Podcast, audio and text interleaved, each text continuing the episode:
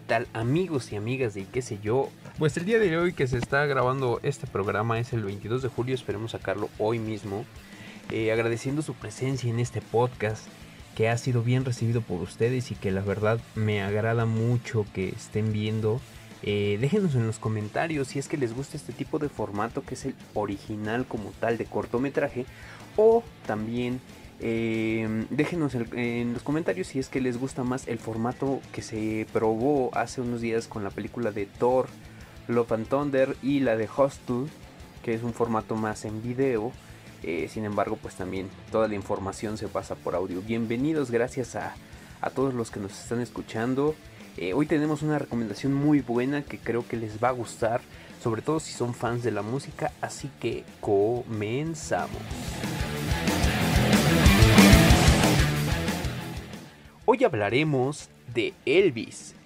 Elvis es una película de drama biográfica sobre la vida y carrera del cantante Elvis Presley, el rey del rock llamado también, y dirigida por Baz Luhrmann, protagonizada por Austin Butler y Tom Hanks, y distribuida por Warner Brothers Pictures. La historia va pues vida y obra de, de este cantante que la verdad es un referente. Yo eh, lo comentaba anteriormente con mi esposa cuando vimos esta película. Es de las pocas personas que yo he sabido y he visto, obviamente por videos, porque ni siquiera somos contemporáneos, no es una. No es un cantante que vivió en, en mi época, por decirlo así.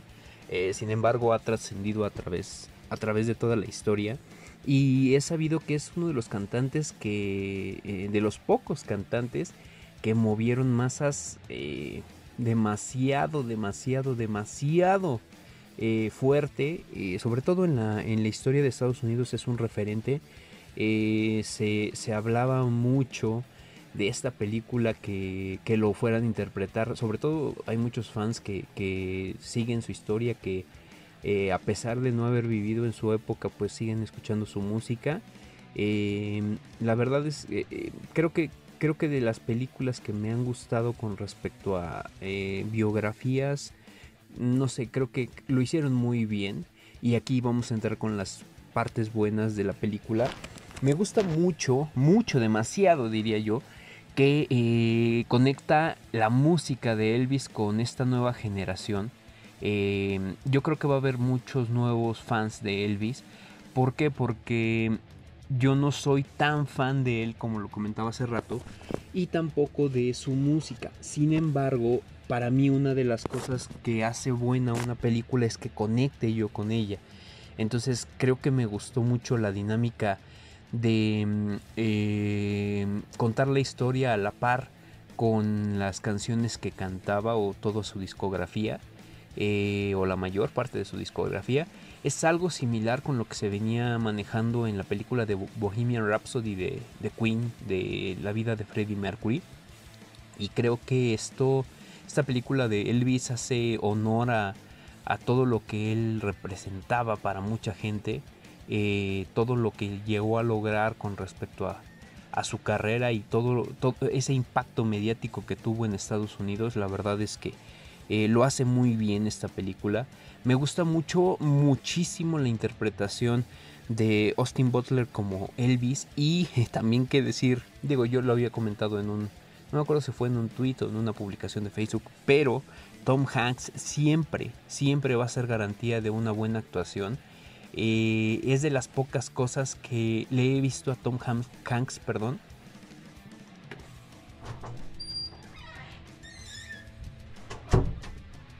es de las pocas cosas que le he visto a Tom Hanks como tal de mm, un personaje antagónico y sin embargo si llegas a, un poco a odiarlo, eh, él representa a este coronel Parker, el, eh, representante de Elvis que terminó muy mal con él. Eh, necesitarían ver la película para que igual no les spoile nada. digo, hay muchas personas que ya saben cuál es la vida de Elvis, pero los que no, sí les recomiendo checar esta película.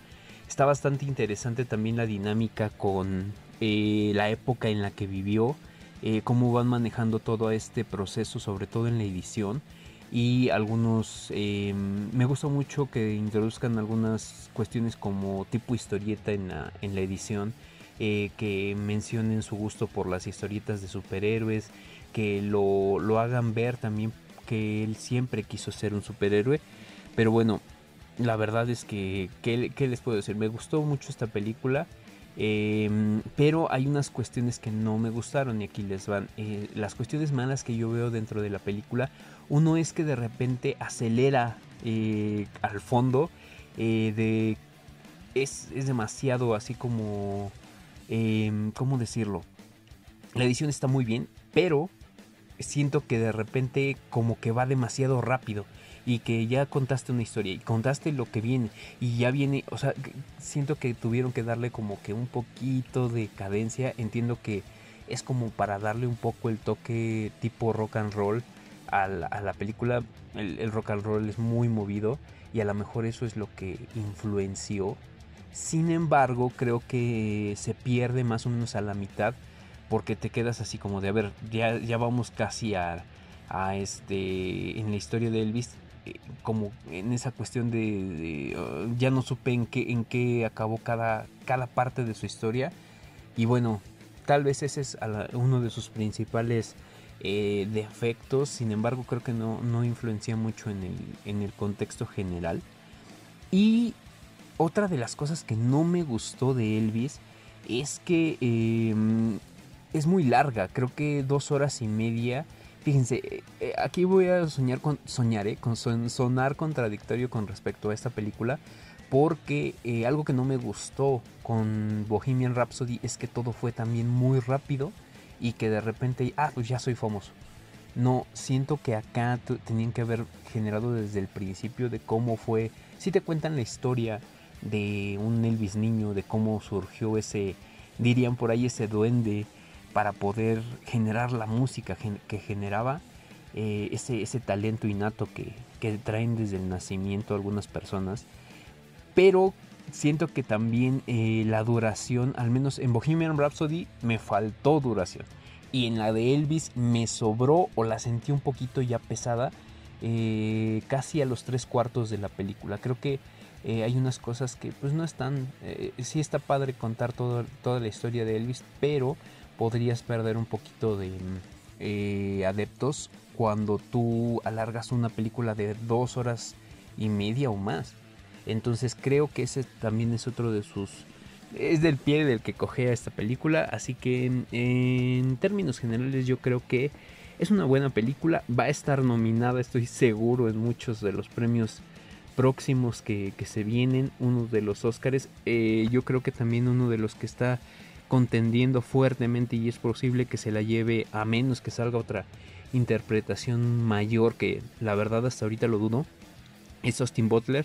Eh, hace un trabajo impecable con, con este mm, eh, Tom Hanks y bueno todo bajo la dirección de Bass eh, Lurman pero yo creo que sí va a estar contendiendo fuertemente para próximos premios entonces chequenla ahí podemos esperar que genere mucho dinero. Yo creo que sí va, va a generar sobre todo por las personas que van a ir a verla por la cuestión musical. Hay muchos que les, les fascina este tipo de música. Entonces ahí se las dejamos y ahora vámonos con las curiosidades. No de la película de Elvis, pero de Elvis Presley como tal.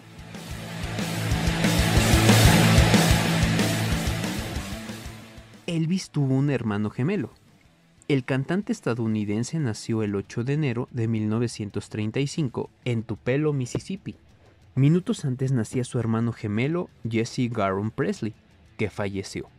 Sus padres, Vernon y Gladys, no tuvieron más hijos, por lo que terminó siendo hijo único.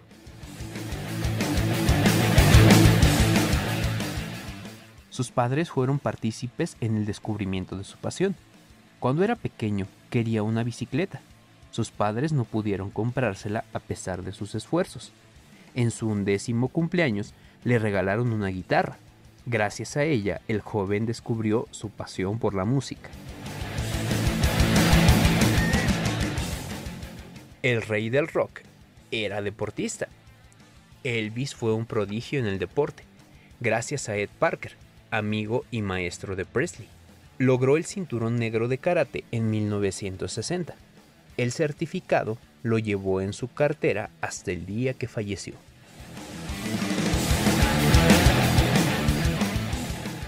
Graceland, la segunda mansión más visitada de los Estados Unidos.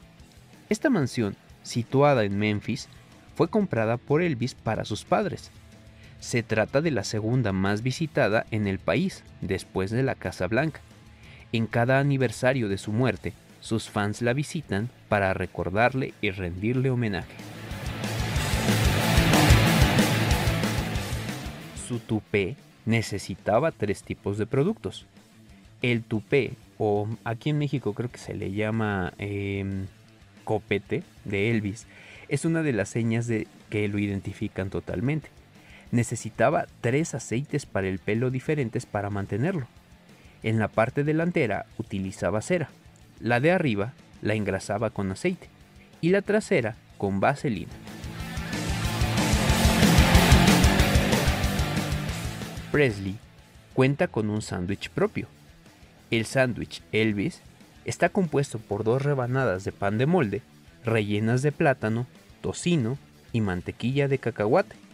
Se trataba del bocadillo favorito del cantante.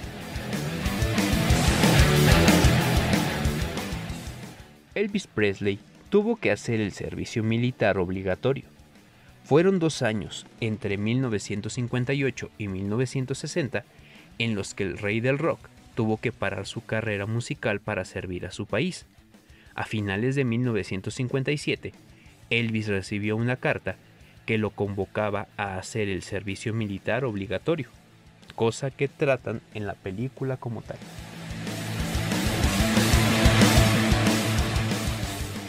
Y bueno, esto fue la recomendación de Elvis. Esta película de 2022 no te la puedes perder.